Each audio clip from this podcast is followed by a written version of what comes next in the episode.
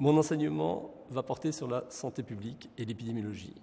Il s'inscrira dans le cadre d'une chaire qui vient d'être créée au Collège de France, une chaire soutenue d'ailleurs par l'Agence Santé publique France, et qui traitera des grands sujets de la santé des populations. L'épidémiologie, c'est la science qui étudie les déterminants, les causes des maladies dans les populations.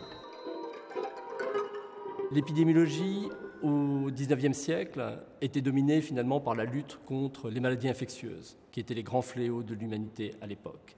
Les microbiologistes, dont Louis Pasteur ou en Allemagne Robert Koch, ont successivement identifié les causes de ces maladies. Peste, tuberculose, fièvre typhoïde, choléra, tout était dû à des bactéries qui ont pu ainsi être mises en évidence par les travaux de ces grands savants de l'époque.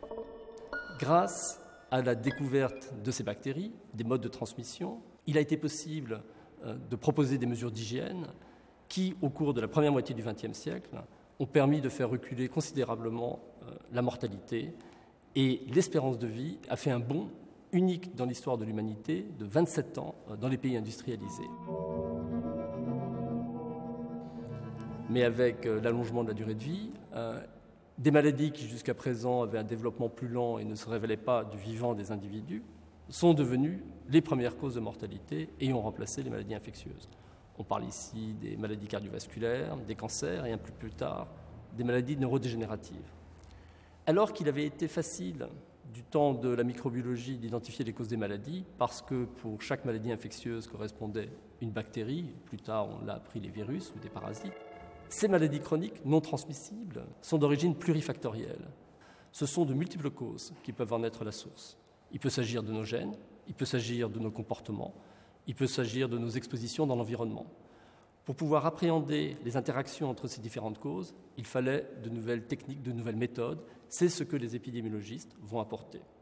Alors ce que vont faire les épidémiologistes, c'est réaliser des enquêtes en population, où ils vont administrer des questionnaires à des individus, ils vont également prendre des prélèvements euh, biologiques, et ils vont, grâce à des analyses statistiques, identifier les causes des différentes maladies qui font l'objet de ces études. Quels sont les enjeux du futur de l'épidémiologie? Au début du XXIe siècle, il est devenu possible de séquencer le génome des individus. Aujourd'hui, pour 500 euh, dollars, vous pouvez avoir un génome complet et du coup la possibilité d'intégrer dans nos modèles prédictifs des maladies les données du génome. C'est une avancée considérable.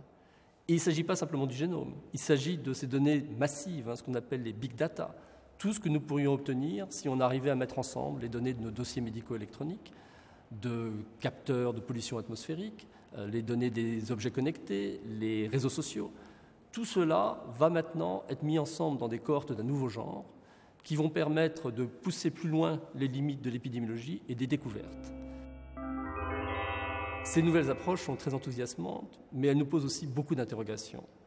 On va finalement partir d'une approche de santé publique très générale, qui s'adresse à l'ensemble des populations, avec des messages universels de prévention, à une approche aujourd'hui beaucoup plus individualiste.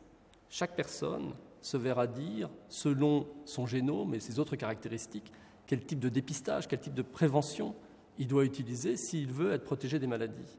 On ne sait pas du tout si ça va marcher. Il se peut très bien que des personnes ne veuillent pas modifier leur comportement sur leur base de leur euh, prédisposition génétique. Et puis, si on va un petit peu plus loin, on se rend compte que ces approches très individualistes, d'abord, vous coûtent cher, et euh, qu'il existe encore aujourd'hui des disparités sociales considérables en termes d'espérance de vie. Les plus pauvres continuent de mourir plus tôt Or, est-ce que les bonnes questions à se poser ne devraient pas être plutôt qu'est-ce qui, dans les comportements, euh, dans les expositions environnementales, dans l'accès aux soins chez les populations les plus défavorisées, fait qu'ils ont une espérance de vie si compromise Et ce n'est pas plutôt dans ces directions-là que l'épidémiologie et la santé publique devraient porter ses efforts. Ces débats restent très virulents dans la communauté scientifique des épidémiologistes et des spécialistes de santé publique, et je les aborderai avec vous pendant les cours.